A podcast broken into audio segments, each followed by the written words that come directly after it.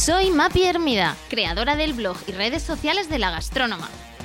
Directora de comunicación de día y periodista de noche, os doy la bienvenida a mi podcast. Un espacio donde periódicamente compartiré mesa para dos con personas que me inspiran y de las que aprendo cada día. ¡Comenzamos! Hola a todos y bienvenidos de nuevo a mi podcast. Me hace mucha ilusión eh, recibir hoy con nosotros a Ana de Andrés. Ana es coach ejecutiva, directora académica y ponente barra conferenciante, entre otras muchísimas cosas. Hola Ana, ¿qué tal? ¿Cómo estás? Pues la verdad es que encantada de estar aquí contigo.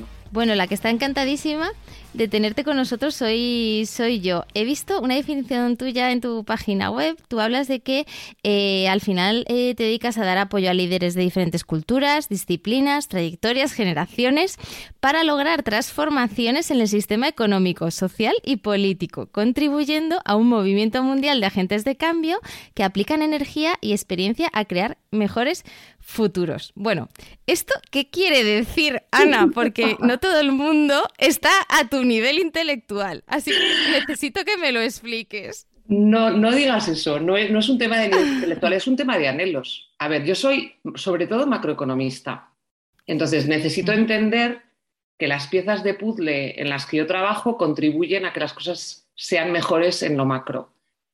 Mm, hay para mí es fundamental tener claro que mi vida no es inocua. En, en, el, en Shine, después hablaremos de Shine, pero en Shine hablo mucho de eso, de mi obsesión por tener una vida útil, porque mi vida, de alguna forma, que es algo, algo que te inculcan, yo creo, desde muy pequeño, por, porque mi vida contribuye a lo que hago, contribuye a que la gente, la que sea, esté mejor. Y eso es una parte fundamental de mis valores. Entonces, ¿qué hago? Pues intento contribuir a que el mundo sea mejor. ¿Cómo lo hago? La pieza que yo considero que es la que tengo a mi disposición es trabajar con personas que, que, tienen posiciones, digamos que son nodos en la red y que tienen posiciones de liderazgo.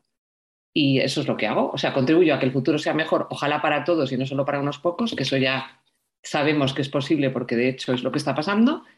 Y lo hago trabajando con lo que creo que es una pieza fundamental del sistema y que es mi palanca, de alguna manera, que son las personas que tienen a su cargo a otras personas.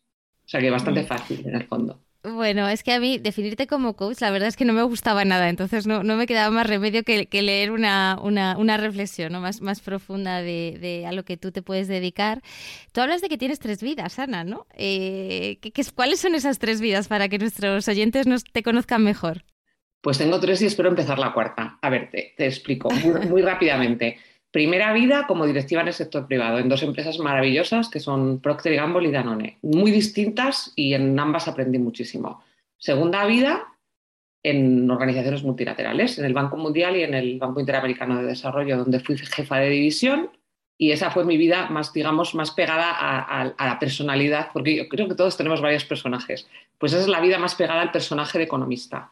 Y luego la tercera vida dejo el banco y decido crear mi propia práctica y son ya casi 12 años más o menos dando vueltas por ahí con mi práctica, que es una práctica, como tú decías, que el coaching yo considero que solamente es una herramienta y es una práctica en la que el coaching es, una, es un componente, digamos, de un portfolio de cosas que yo hago que básicamente se dedican a, se, o sea, digamos, están destinadas a acompañar a personas y organizaciones en sus procesos de transformación.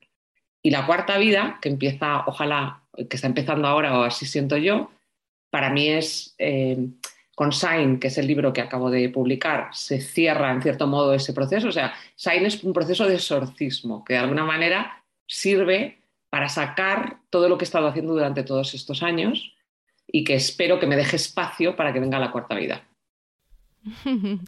Bueno, me gustaría profundizar en, cómo pasas de grandes compañías ¿no? y reputadas compañías a trabajar en tu, en tu propio proyecto personal. ¿no? Yo creo que ahí hay mucha valentía.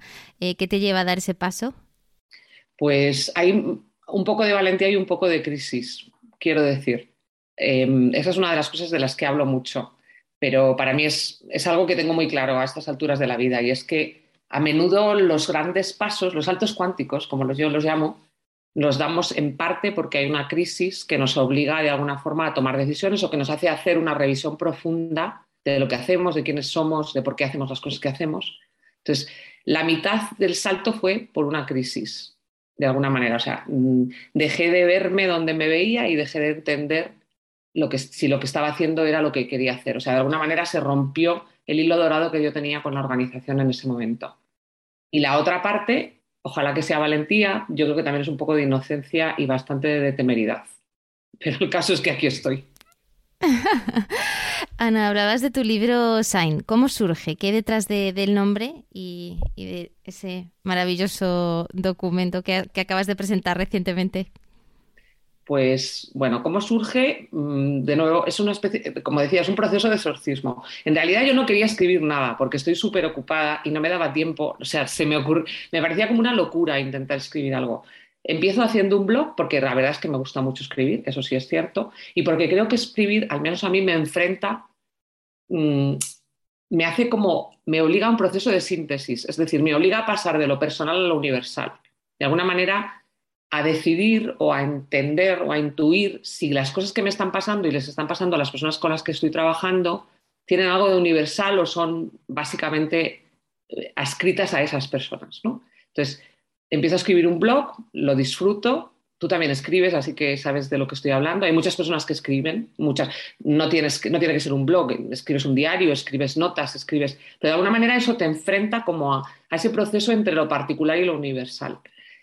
Y luego, mm, en algún momento, Shine decide apoderarse de mí y, lo conté el día que tú estuviste cuando hice la presentación del libro. Me voy a la Ribera del Duero me alquilo una pequeña casita, me protegen y apadrinan los bodegueros y entonces por las mañanas escribo y por las tardes pruebo vinos. Y así es como empieza Shine, en realidad a pesar de mí, de alguna manera. Pasan después dos, tres, dos años y pico en los que hemos estado todos muy ocupados, ya sabemos todos en qué, y llega un momento en el que me toca revisarlo porque es verdad que el, momento cambia y yo creo que han cambiado muchas cosas en estos dos años y al final a tropicones, entre viajes y procesos y revisiones, sale Shine a la luz en diciembre del año pasado. Hmm. ¿Cuál es esa visión de ver el mundo que nos trasladas en, en Shine? Que en, parte está, bueno, eh, tiene muchas pinceladas ¿no? de todo ese recorrido internacional a lo largo de tu carrera. Pues bueno, yo diría que hay como dos cosas fundamentales que son un poco como la columna vertebral de Shine. La primera es que para transformar todo lo demás hay que trabajar primero en transformarte a ti mismo, a ti misma. Es decir, que no se pueden hacer transformaciones extraordinarias fuera sin haber hecho un proceso de transformación personal. Y esto, hay pocas cosas que sé, pero esto lo sé fehacientemente después de trabajar con muchísimas personas. Y la segunda parte es que en ese proceso hay una parte que tiene que ver con brillar y hay otra parte que tiene que ver con iluminar. De ahí el título de Shine. No encontré una palabra en castellano que quisiera decir las dos cosas. Yo creo que no deberíamos tener que elegir entre brillar e iluminar, que brillar solamente sin pretender iluminar es casi como una vida inocua, y que iluminar solo, que es lo que, por ejemplo, yo en algunos momentos de mi vida he elegido, no es suficiente cuando defiendes causas más allá de ti que te obligan a ocupar el espacio de brillar para poder iluminar. Qué bonito, Ana. Ay, qué bonito. es que cada palabra tuya es poderosa. Eh, es de, digerir lentamente. Estoy aquí tomando nota mental de todo lo que nos estás contando. Yo, a veces me encuentro a mí misma un poco, un poco cursi, pero cada uno como es. Yo necesito la poesía para aguantar la prosa. Esta es mi forma de explicar. Digamos, esta es, eh, hay como un personaje que se mete dentro de, mí, que no es solo... La economista es un personaje fundamental en mi película, pero también hay este otro personaje que, que, vive en las metáforas. Entre otras cosas porque con mi trabajo, Mapi, me doy cuenta de que a menudo las metáforas desafían a nuestro cerebro y nos permiten entender cosas que la mente racional sola no puede entender.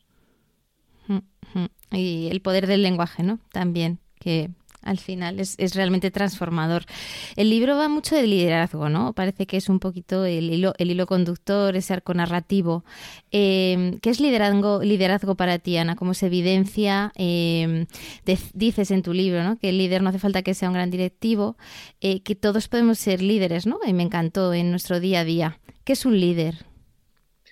Pues te voy a dar primero una definición bastante básica, que es alguien que pretende ejercer su propia libertad. Es decir, el liderazgo empieza por el liderazgo de uno mismo, de una misma. Por desarrollar el espacio que te permite elegir ante lo que ocurre cómo vas a reaccionar. Y esto para mí es importantísimo. Y hay muchas personas que no, no sé si han entendido o no, no sé si quieren practicarlo, porque esto lleva trabajo. ¿eh? O sea, no es, yo lo digo así y lo digo también para mí misma así, parece una cosa fácil, pero ejercer tu libertad personal no es nada fácil. Esa es la primera parte.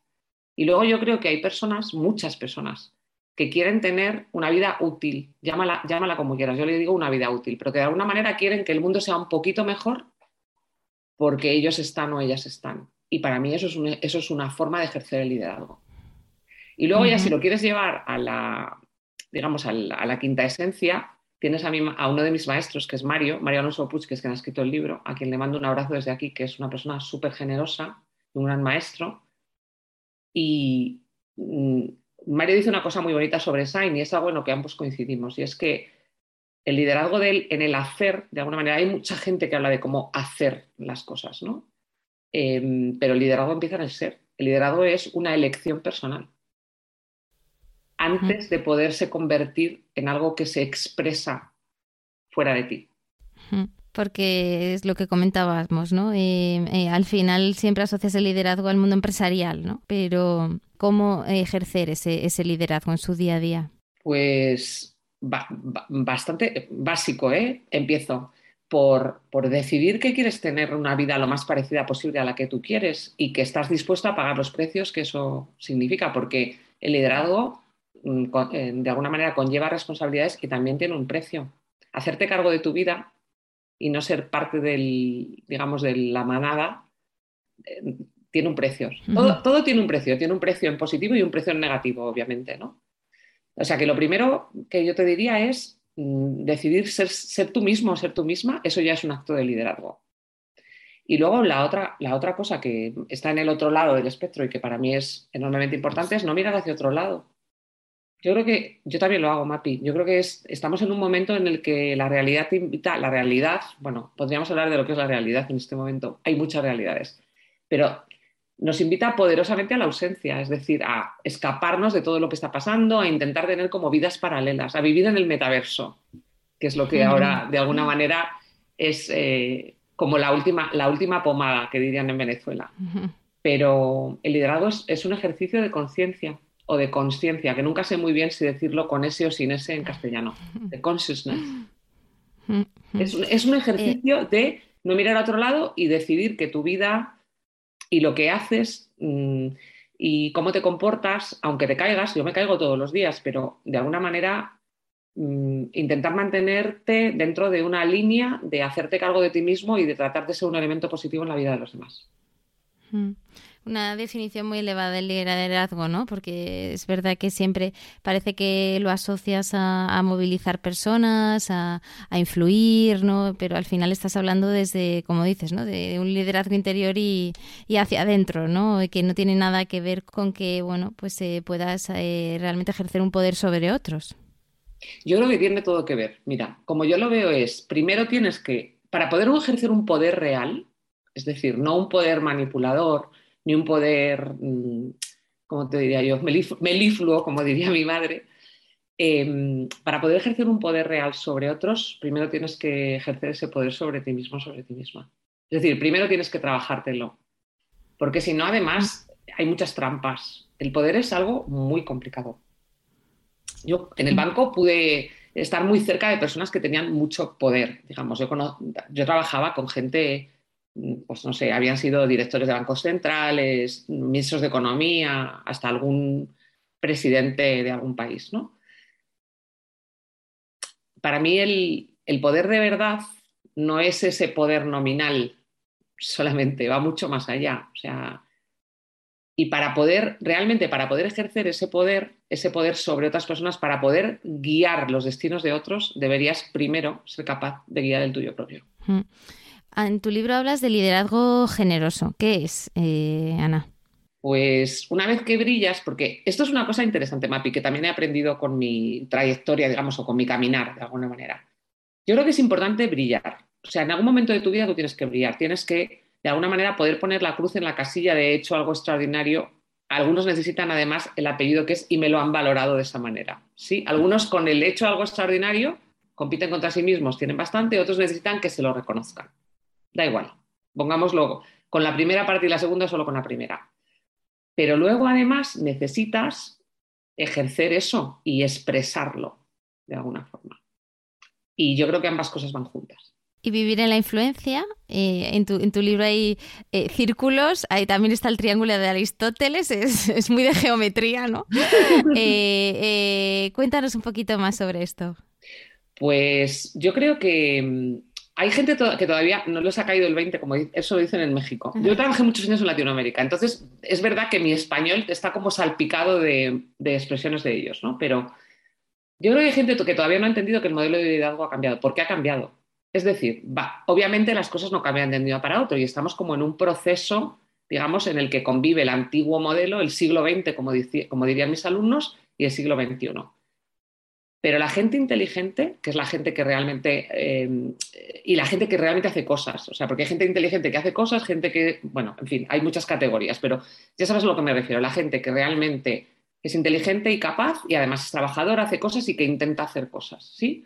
Esa gente quiere estar con personas que tienen un estilo de liderazgo totalmente diferente al que existía cuando podíamos mandar. ¿Sí? A la gente inteligente, buena, lista, trabajadora, no se la, no se la mandas, no se le manda, se la influye. Y se la influye con un, con un objetivo inspirador, con una historia en la que cabemos todos, con una claridad o no claridad compartida. Mm, lo de mandar está totalmente pasado de moda. Y algunos todavía se resisten, pero está pasado de moda en algún momento se va a dejar de llevar. Yo creo que más pronto que tarde. Parte de la esencia del libro, un poco lo que, lo que a mí me ha destilado es un concepto que, bueno, que abordas en, en una de las primeras de los primeros capítulos, que es la desviación positiva. ¿Qué es la desviación positiva y está a la altura de todos? Pues eso, mira, eso tiene una historia muy bonita detrás, te la voy a contar muy rápidamente. La desviación positiva es un concepto que yo conocí cuando trabajaba en el Banco Mundial y básicamente se trataba de em, era un proyecto con mujeres, me parece que era en Vietnam, si no recuerdo mal, era desde luego en Asia. Entonces, eh, una serie de personas que fueron a una comunidad e identificaron mm, qué prácticas tenían las personas. En este caso era un proyecto eh, para evitar la mortalidad infantil. Entonces, identificaron a las mamás cuyos hijos sobrevivían más allá, digamos, de la media o, de, o que de alguna manera representaban outliers, es decir, que, estaban, que tenían un comportamiento diferente al resto y lo que intentaron fue identificar las prácticas que esas mamás tenían con sus niños para intentar que las otras mamás de las comunidades siguieran las mismas prácticas. El liderazgo es lo mismo. Se trata de identificar a la gente que son outliers, es decir, que tienen, yo no le diría más éxito, porque el éxito, podríamos hablar horas de qué quiere decir, pero digamos que tienen la capacidad de que otros les sigan, que tienen la capacidad de inspirar, que consiguen mejores resultados. Entonces, eso es la desviación positiva del liderazgo también. Es decir, se trata de ir a ver quiénes son la gente, quién es la gente que consigue cosas mejores, que sus equipos lo siguen de una manera real, no por obligación, y tratar de, entender qué hace esa gente para poder, mm, de alguna manera, como decía cuando hablaba de, las, de, escribir, salir de lo particular para ir al universal, intentar definir algunas, vamos a decir, tendencias y tratar de exportarlas a otras personas. Y la eterna pregunta, ¿no? ¿El liderazgo se aprende? ¿Se puede aprender liderazgo? En gran parte sí. Esa es, y esa es una, de nuevo, es una respuesta. He trabajado con mucha gente, lo tengo claro a estas alturas. A ver, yo creo que hay cosas que son naturales. Es decir, hay gente que, pues no sé, por ejemplo, hay gente que es calmada, o sea, que es más fácil estar calmada y hay gente que es súper hiperactiva. Hay cosas que vienen como de fábrica, por decirlo de alguna manera. Y el resto de las cosas se practican yo creo que es muy importante entender cuáles son tus dones naturales, porque gran parte del liderazgo mm, tuyo va a venir de potenciar esos dones, pero creo que el proceso de aprendizaje dura toda la vida y se acaba, y además está ahora demostrado, antes teníamos la intuición, ahora está demostrado por, los neurocientíficos, ¿no? Y es que aprendemos hasta el último día de nuestra vida. Entonces, yo creo que parte de lo que nos toca hacer es aprender todo el tiempo. Y el liderazgo se aprende, en gran parte se aprende.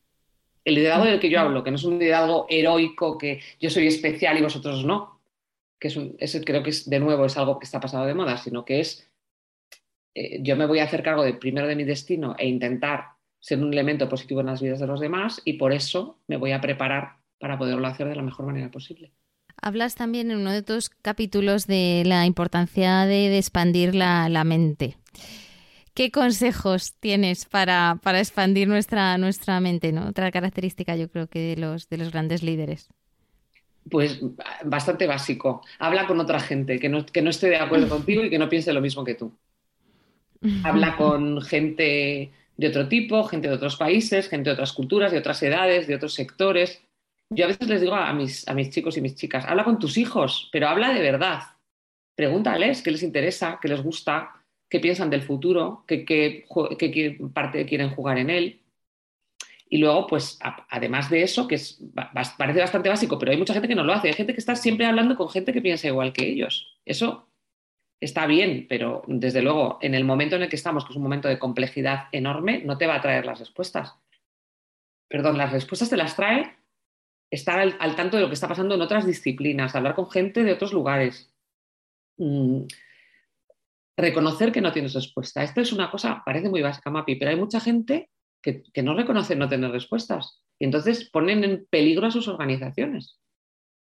Entonces, reconoce que no tienes respuestas, que como decía, el otro día leía un artículo de Alan Grant maravilloso que decía que este es un momento en el que hay, decía, decía él, eh, que es light on evidence and hard on opinions. O sea, tenemos un montón de opiniones y muy poca evidencia de cómo va a ser el futuro. Reconócelo. No pretendas tener evidencia. Reconoce que solamente tienes opiniones y trata de buscar otras personas cuyas opiniones puedan enriquecer la tuya para crear alguna evidencia.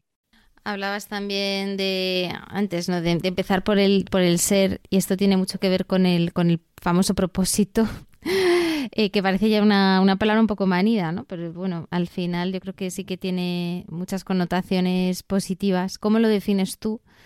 ¿Por dónde recomendarías ¿no? a las personas que nos escuchan el, encontrarlo? ¿no? Suena un poco banal quizá eso de encontrar el propósito, ¿no? pero, pero bueno, ¿por dónde empezar ¿no? con esto del propósito que suena tanto y que se escucha tanto? Pues bueno, como tú dices, em, reconociendo que que no es nada banal, es decir, cuando le preguntas a la gente si hace lo que realmente le gusta y está en un sitio donde siente que su propósito está conectado con el propósito de la organización, mm, es menos de un 20% el que te responde que sí. O sea, que realmente es un privilegio estar haciendo cosas que tienen que ver con tu propósito. Yo creo que el, lugar, hay varios lugares donde, donde creo que puedes buscar. El primero es tus referentes.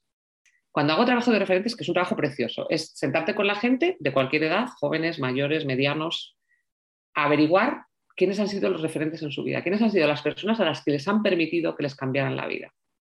Que siempre suele haber alguien de la familia y alguien que es un profesor, un jefe o algún...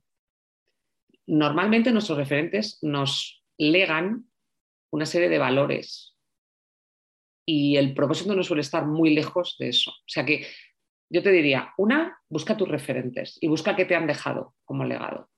Porque todos nosotros tenemos mm, alguien que que nos ha dejado una huella profunda. Entonces, mira a ver cuál es esa huella.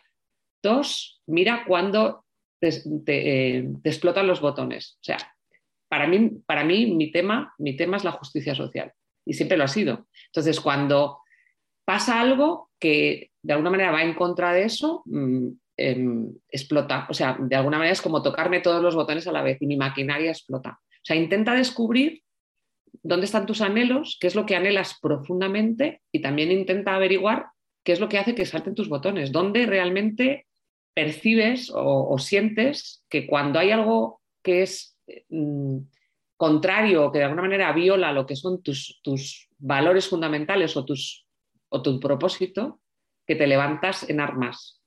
Busca los momentos en que te levantas en armas, porque esos momentos te hablan de tu propósito. Otro punto que tocas en uno de los capítulos, Ana. Quiero hablar de muchas cosas, tengo aquí una larga lista, eh, pero me encantaría que me cuentes un poquito más de, también otro, otro término que es el mi plan. Esa importancia del autocuidado. ¿Qué, qué, sugerencias tienes aquí? Pues el mi plan, aunque suene muy gracioso, Mapi, pero es una cosa muy importante. Es decir, sobre todo si quieres tener algún tipo de, de liderazgo de servicio lo que yo me encuentro a menudo es que la mejor gente es la que menos se cuida. La mejor me refiero a la que le importan más los demás, las que la que trata de tener agendas grandes, la que trata de crear propósitos donde cabemos todos. Entonces, es imposible, como decía una clienta mía fantástica, para darse hay que pertenecerse. Y esa frase me marcó. ¿Qué quiere decir eso? Pues que es muy difícil dar lo mejor de ti mismo fuera si tú no has hecho un, mínimo acopio de tu energía y no te estás cuidando lo suficiente como para hacer eso, ¿no? Como, como que estás dando, en lugar de dar desde la abundancia, estás dando desde la escasez. Y yo te diría que eso nos pasa a todos en algún momento. Y a veces nos lleva a crisis personales o de salud importantes. Entonces, yo muchas veces me veo abocada a lo que tú has llamado el mi plan, o sea, a sentarme con la gente para que hagan un mi plan. Es decir, antes de cambiar todo el mundo entero mundial y hacer todas estas cosas fantásticas, estratégicas que quieres hacer, vamos a volver a los básicos. ¿Cómo te estás cuidando? O sea, ¿cómo nos aseguramos de que tú eres el instrumento adecuado para poder hacer todos esos cambios que quieres hacer? Entonces, empezamos por lo básico, dormir, que te parecerá una cosa baladí, pero no lo es en absoluto. Yo trabajo con muchas personas a menudo eh, a, muy alto nivel y tienen muchos problemas para dormir. Entonces, esto para empezar. O sea, si no os acordáis de nada más de todo lo que estoy diciendo, chicas, chicos, ladies and gentlemen, que me esté escuchando, por favor, hay que dormir. Esto para empezar, porque a veces dormir lo cambia todo. Luego, hay una parte del mi plan que es absolutamente física. Una buena dieta, un buen plan de ejercicio, cada uno el que le vaya mejor. Em, cuidarse de alguna manera físicamente en la mejor manera. Cada, persona tenemos nuestra forma, ¿no? Y cada persona necesitamos cosas diferentes. También, muy importante, no es lo mismo un momento de la vida que otro momento de la vida, ¿no? Cada momento de vida requiere un distinto protocolo, por decirlo de alguna manera, de cuidado físico. Otra cosa fundamental, una relación, vamos a decir, ilustrada con la tecnología porque a menudo la tecnología, y lo estamos viendo en las organizaciones ahora, y mira ahora con toda la profusión de reuniones y Zooms y Teams y etcétera, la tecnología nos desvitaliza, sobre todo si no somos capaces de, usarla de una manera inteligente. Entonces, pues por ejemplo, irte a dormir con el teléfono móvil en la mano o levantarte y que lo primero que hagas sea mirar tu móvil es una mala idea. Entonces, asegúrate de que estás teniendo una relación más o menos, siempre es imperfecta, pero lo más sabia posible con la tecnología. Muy importante también, cómo están tus relaciones. Hay algunas relaciones que son la clave de nuestra bóveda. Yo tengo una regla que es bastante básica, pero si hay tres relaciones fundamentales para ti que no funcionan, es imposible, imposible, imposible por completo que tú des lo mejor de ti mismo. Si tienes problemas en casa y con tu jefe y con un colega o con un peer o con, un, o con alguien que es importante para ti, ¿cómo vas a dar lo mejor? Entonces, a veces hay que tener la higiene, digamos, de trabajar esas relaciones para volver a tener la energía para hacer cosas importantes, extraordinarias, o incluso para hacer cosas no tan extraordinarias, pero que son básicas para lo que queremos conseguir. Entonces, esas son como algunas ideas de cosas para hacer. Pero dormir, muy importante, relaciones saneadas, muy importante. Relaciones saneadas no es me llevo bien con todo el mundo, es siento un cierto equilibrio y no, no tengo elementos absolutamente tóxicos que están dentro de mi esfera y que me están haciendo sentir que no puedo hacer lo que quiero hacer. Que no tengo energía, que no puedo vibrar, que no puedo explicar nada, que no tengo creatividad. Cuando pasa eso, hay que volver a la mesa de diseño. Esto me vincula con, también otro término que, abordas en tu, libro, que es la red de esperanza, y que tiene que ver también con las relaciones. ¿Qué es, ¿Qué es la red de esperanza? Pues la red de esperanza es una cosa bastante básica. Estamos todo el rato hablando de la gente mala y los psicópatas y los que quieren hacer guerras y no sé qué y los que quieren mandar en el mundo y no sé qué. Todo esto es verdad, pero también es verdad que hay un montón de gente de buena voluntad que está intentando que lo que está pasando no se nos lleve a todos por delante y que está intentando hacer su parte, cada uno la suya, muy, a lo mejor es muy pequeñita o a lo mejor es muy grande, pero que está intentando hacer su parte para que el futuro, de nuevo, yo sé que esto suena básico, pero que el futuro sea mejor para todos o para muchos y no para unos pocos. Pero eso es una distinción fundamental, porque no vamos hacia allá.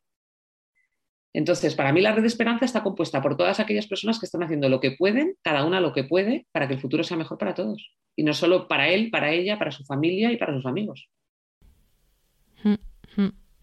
Y actuar de forma impecable, Ana, que también es, es un temazo. Que pones muchísimo énfasis en el libro. Qué bonito, qué bonito el término, impecable.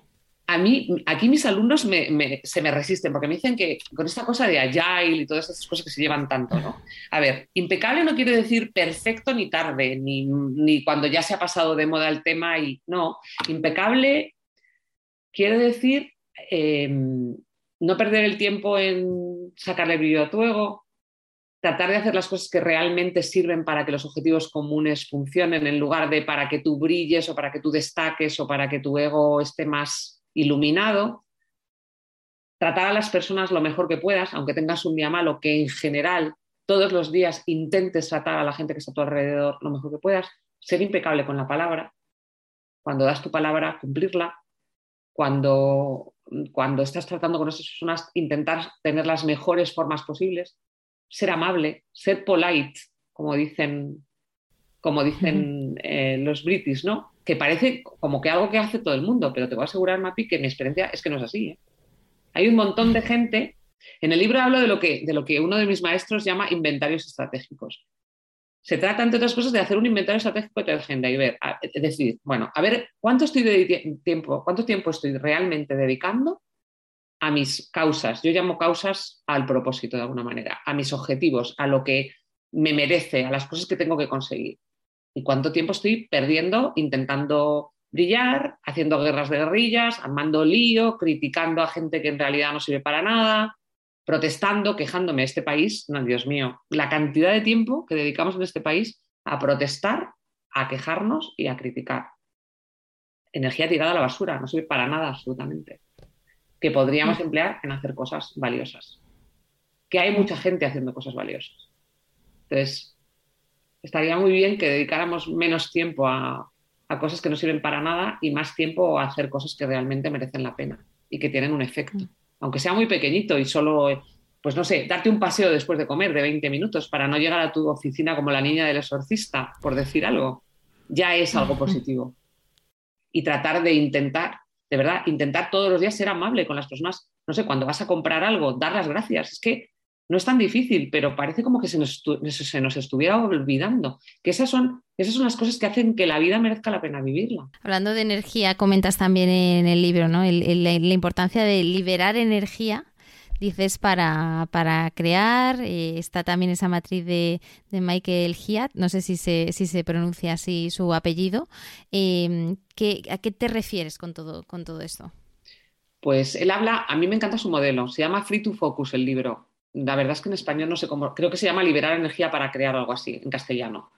Pero básicamente él habla, él crea una matriz en la que hay como dos dimensiones, ¿no? Eh, una que tiene que ver con lo que hacemos bien y otra que, tiene que ver con lo que nos apasiona, que no es necesariamente lo mismo. Volvemos al propósito del que hablábamos, Mapi. Entonces, básicamente lo que él dice es que deberíamos de pasar la mayor parte del tiempo en nuestra zona que él le llama de deseo, que es donde está lo que hacemos bien y además aquello por lo que estamos apasionados, porque entonces es, capacidad instalada utilizada al máximo potencial. ¿Qué te pasa? Que hay un montón de gente que pasa muy poco tiempo haciendo eso y pasa mucho tiempo haciendo cosas que va arrastrando los pies, que no le gustan, que no le interesan, que no las hace bien además. O sea, lo que es horrible ya es tener a una persona haciendo cosas que no le gustan y que además no las hace bien. es un error de casting total. Y es un, a ver, la inversión más importante de la mayor parte de las organizaciones son las personas que trabajan en ellas. ¿no? Es el, digamos, es el, vamos a decir, es su coste más alto, es su capacidad instalada mayor, es su inversión más importante. Asegúrate de que la mayor parte de las personas están haciendo, obviamente, todos tenemos, a todos nos toca una partecita que a lo mejor no nos gusta tanto, pero asegúrate al máximo posible de que sea un casting adecuado. Tener la gente haciendo lo que hace bien y que además le gusta hacer. Porque es que además normalmente las dos cosas van unidas. Porque si no, lo que, lo que haces, los de Gallup investigan mucho sobre ese tema, lo has debido de leer en el libro y en otros lugares, ¿no? Entonces, solamente un tercio, claro, un tercio de las personas dice hacer algo que tenga que ver con sus fortalezas. Dos tercios, ¿qué están haciendo? Imagínate que solamente pudieras reconectar a uno de los, de los dos tercios que no, lo están, que no están trabajando sus fortalezas le cambias la vida a la organización. O sea, a tu tercio de capacidad instalada funcionando a su máximo potencial, le añades el otro tercio. Es estratégico, no es algo, bueno, pues vamos a ser buena gente y vamos a intentar que la... No, no, es totalmente estratégico. es totalmente estratégico asegurarte de que la mayor parte de las personas están haciendo aquello para lo que tienen la capacidad y que además aman. Le das la vuelta a la organización por completo.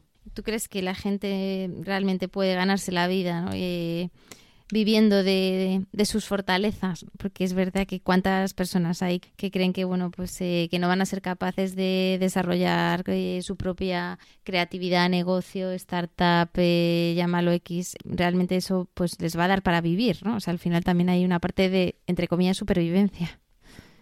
A ver, yo creo que esto es imperfecto, Mapi, como todo. Es decir, yo tampoco hago solamente lo que me gusta, porque si solamente hiciera lo que me gusta, estaría todos los días contigo y no haría las facturas o haría otras cosas que no me gusta hacer, ¿vale? Pero yo creo que es nuestro derecho intentar hacer algo lo más parecido posible a aquello que hacemos bien y que nos gusta. Que no va a ser todo el tiempo, pero intentar dedicarnos la mayor parte del tiempo posible a ello. Creo también que eso tiene un precio, que tiene un precio hacer lo que te gusta que a lo mejor, pues por ejemplo, en mi caso, dejar una organización con una tarjeta, con un pues con una seguridad, con un etcétera, mm, en su momento tuvo un precio. Esto está claro. También tiene un precio no ser tú mismo o tú misma, no hacer lo que te apasiona, no hacer lo que te gusta. Yo veo muchas personas dentro de las organizaciones enormemente infelices. Eso es un precio muy alto también. ¿eh? Entonces, yo creo que no hay una respuesta perfecta. Yo creo que hay momentos de vida que además no es lo mismo, por ejemplo, yo no tenía niños, no tenía, de alguna manera yo me, me, hice cargo de mi propia libertad. Mm, pero hay momentos vitales, hay momentos en los que tú puedes tomar una serie de decisiones y otros momentos en los que a lo mejor no las puedes tomar. Lo que sí sé es que todas las decisiones tienen un precio. Y también sé que es nuestro derecho intentar, y por eso se llama Shine también así, es nuestro derecho intentar tener una vida lo más parecida posible a nuestro potencial. Si más personas tuviéramos una vida así, lo más parecida posible, con, nuestras, con nuestros errores y con nuestras, digamos, divergencias, tendríamos un mundo mucho mejor. Y también, y lo he visto y lo he vivido, esto puede ocurrir en todos los niveles, en todo, con todo tipo de personas. Tú, Mapi, tú vas a un restaurante, por decirte algo. tú vas a un restaurante, ves a una persona que está sirviendo una mesa de mal humor, mm, antipática, eh, no muy contenta con estar servicio de otros, y ves a otra al lado haciendo el mismo trabajo, encantada, feliz, te cambia la vida, te cambia la experiencia completamente. La persona tiene una experiencia completamente diferente y, la vida de, o sea, digamos, tú como persona que está en el restaurante y la vida de esa persona cambia completamente. Entonces, como, como digo también en Sain, de momento tenemos una vida. Si eres budista, tienes más. ¿No? Y a lo mejor los demás también no los tenemos, pero no lo sabemos. Entonces, dentro de, dentro de, esa, digamos, de esa escala en la que yo he pagado precios muy altos varias veces en mi vida, o sea que no, yo además vengo de una familia muy sencilla, es decir, no soy una persona que ha tenido una vida fácil y que me lo han dado todo y que tenía unos padres que me pagaban los másters y todas esas cosas. Yo creo profundamente en que todo tiene un precio positivo y, tiene una, y también tiene una parte, perdón, un precio negativo y una parte positiva. Y tienes que elegir en cada momento. Creo también que realizar una vida, o sea, tener una vida que está por debajo claramente de tu potencial, es como, es una gran oportunidad perdida. Leía que había sido becaria Fulbridge, que, que la verdad es que me impresionó mucho y eso evidencia que, no te han regalado nada. ¿no? Aunque tengo, tengo que decirte una cosa, Mapi, y es que yo tengo mucho que agradecer a mis padres. Lo digo en, el, en los agradecimientos del libro, lo los primeros que aparecen son ellos, porque, y yo te diría que esto es verdad de muchos padres, no solo de los míos, y de muchos padres, yo he trabajado con países donde la gente tenía muy poco. Y he visto el poder que tienen unos padres que, aunque a lo mejor ellos no han tenido acceso a la educación, que es el gran ascensor social, aparte de otras cosas, pero desde luego a la educación, hacen lo que pueden para que sus hijos sí lo tengan. Entonces, mm, hay que luchar de alguna manera cada uno con las piezas de puzzle que tenemos. A veces también estar en una familia muy pudiente no te lo pone fácil. Yo creo que cada uno tenemos lo que nos toca de alguna manera. Tenemos esas piezas de puzzle y se trata de hacer lo máximo posible con ellas. Y se trata de no creernos que no tenemos derecho o que no, no tenemos, how do you dare, como se diría en inglés, ¿no? O sea, ¿cómo te atreves a querer tener una vida parecida a la que quieres tener. Bueno, yo creo que tenemos todos derecho a tenerla y que vamos a pagar unos precios. Lo que creo que es mm, muy poco inteligente y bastante naif, y creo que yo, seguro lo he hecho en algún momento de mi vida, seguramente tú también y todos nosotros, es creer que las decisiones que tomamos no tienen un precio, lo tienen unas y las otras. Eh, quedarse tiene unos precios e irse tiene otros. Bueno, nos hemos puesto muy serias. Hay una, una frase que, que, me dijo una vez en la oficina eh, una persona que tenemos en, en común, Marta Suquet, eh, a la cual le, le, tengo muchísimo cariño y, una vez comentando en el pasillo un tema, eh, me dijo, mira Pilar, como dice Ana de Andrés, al final todo esto es un juego, ¿no? Y yo me quedé con la frase. Entonces, leyendo tu, tu libro, eh, claro, cuando llego al capítulo final, digo, pero bueno, digo, si está aquí lo, esto del juego, ¿no? A, ver si lo termino de entender, ¿no? ¿Qué quería decir Ana Andrés con, con, con, eso de que en el fondo todo esto es un juego? Eh, ¿A qué te refieres exactamente? Porque yo creo que, que es una afirmación realmente muy, muy poderosa, ¿no? Que también palabra que, que, mucho Marta. Bueno, yo mmm, primero le mando un abrazo muy grande a Marta, que es una persona muy importante para mí, que nos hemos encontrado y hemos vivido muchas cosas juntas en su momento en Estados Unidos y después aquí. Y que es un, en inglés se dice un kindred spirit, es un espíritu afín. Marta es uno de mis espíritus afines. A ver, el juego tiene como varios componentes, pero yo te lo, yo te lo intento desempaquetarlo un poco, ¿no? A ver, hay una parte que tiene que ver con entender que la vida es un juego mm, en el que tú a veces no haces de protagonista. Es decir, que hay una gran parte de las cosas que no se controlan y que hay que tomárselas como un juego, porque si no, algunos días, al menos yo, no me levantaría de la cama. Y que la vida juega contigo y te va poniendo pruebas y algunas las pasas mejor, otras peor, unos días te va mejor, otros días te va peor. E intentar como quitarle hierro a las cosas, que no se puede hacer todos los días. Por ejemplo, cuando tu mi plan no está muy bien desarrollado, es bastante difícil ver la vida como un juego. Yo creo que los grandes maestros entienden que, que, que, la vida es un juego definitivamente y que se trata de jugar sabiendo que en realidad las fichas que tienes para cambiar las cosas son, no son tantas de alguna forma. ¿no? Yo creo que eso es una cosa de madurez. A mí al menos yo no, me considero madura todavía, espero no serlo nunca del todo, pero que, a mí me ha costado muchos años entender que por mucho que tú hicieras tu parte, Mm, los demás y la vida en general a lo mejor no hacían la suya y que lo mejor que podías hacer era tomártelo como un juego, ¿sí? Entonces hay una parte, yo le, hay una parte que tiene que ver con eso, con entender que en realidad lo que tú controlas es poco, las piezas que tienes son pocas y hay una gran parte que ocurre contigo o sin ti, de alguna forma. Y cuanto mejor te lo tomes, pues mejor. Esa es la parte mediterránea, como yo le llamo. Y luego hay la otra parte que es más trascendental, si quieres, que tiene que ver un poco con la cosmovisión de las filosofías del Este, y que tiene que ver con lo que, lo que llaman Maya, ¿no? que es la, la, la, realidad no existe, sino que solamente es como una especie de teatro que juega el universo para que tú aprendas las lecciones que tienes que aprender. Pues entre los vinos del Mediterráneo y las filosofías, eh, digamos, más trascendentales, hay que encontrar tu lugar. Y luego hay otra parte que también es importante, otra segunda acepción, si quieres, del, del juego, que yo utilizo mucho, y es seguramente a ti también te pasó, Mapi, y yo creo que a muchas personas nos pasan, que pensamos que haciendo nuestra parte y haciéndolo todo bien y siendo lo más, digamos, eh, capaces posible y ya está, pero no es verdad. Porque hay juegos que se juegan en las organizaciones. Hay una parte del juego que es, digamos, yo estoy hablando, y estoy hablando, te estoy hablando de juegos limpios, te estoy hablando de juegos donde se juega fair play, o sea, no te estoy hablando de juegos, digamos, eh, de guerrillas o de corrupción. Te estoy hablando de que en todas las organizaciones hay una serie de juegos políticos y geopolíticos y que cuanto antes entiendas que eso también lo tienes que poner en tu balanza de alguna manera y en tu prisma, mejor, porque si no, estás todo el rato estrellándote, porque no lees lo que está pasando. Y eso te hace sufrir mucho. Y ese es uno de los temas en los que trabajo a menudo con directivos y sobre todo con directivas. Y de nuevo, estoy hablando de un juego limpio, de jugar para transformar, de un juego mm, siempre justo, de intentar jugar juegos con otros. Pero de alguna manera hay que intentar leer lo que pasa, no pensar que tú, que tú sabes el juego y que tú eres el único que juega bien y que todos los demás en realidad no están jugando bien o no saben a qué juego están jugando.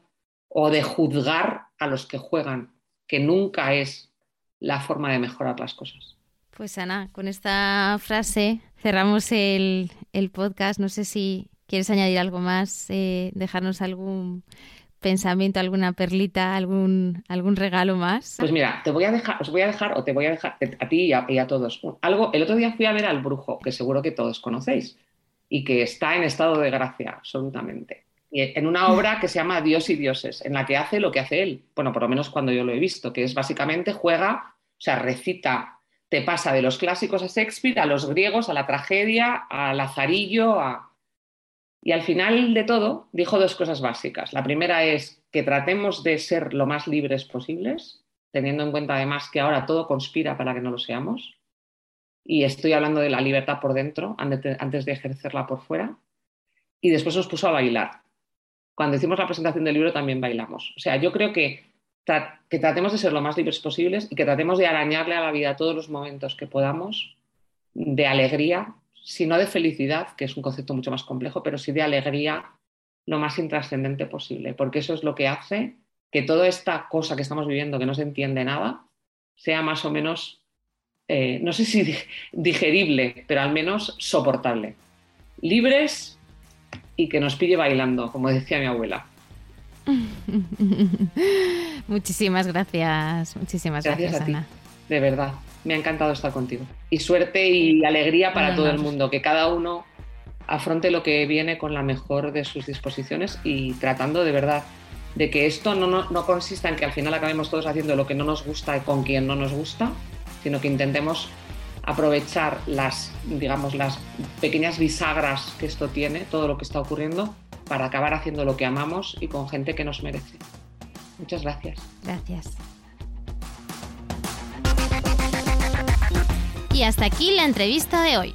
Si te ha gustado, no dudes en dejarme un me gusta en tu plataforma de podcast habitual o ayudarme a mejorar enviándome cualquier comentario a través de mi Instagram, arroba la-gastrónoma o mi blog lagastronoma.com. Gracias y hasta el próximo podcast.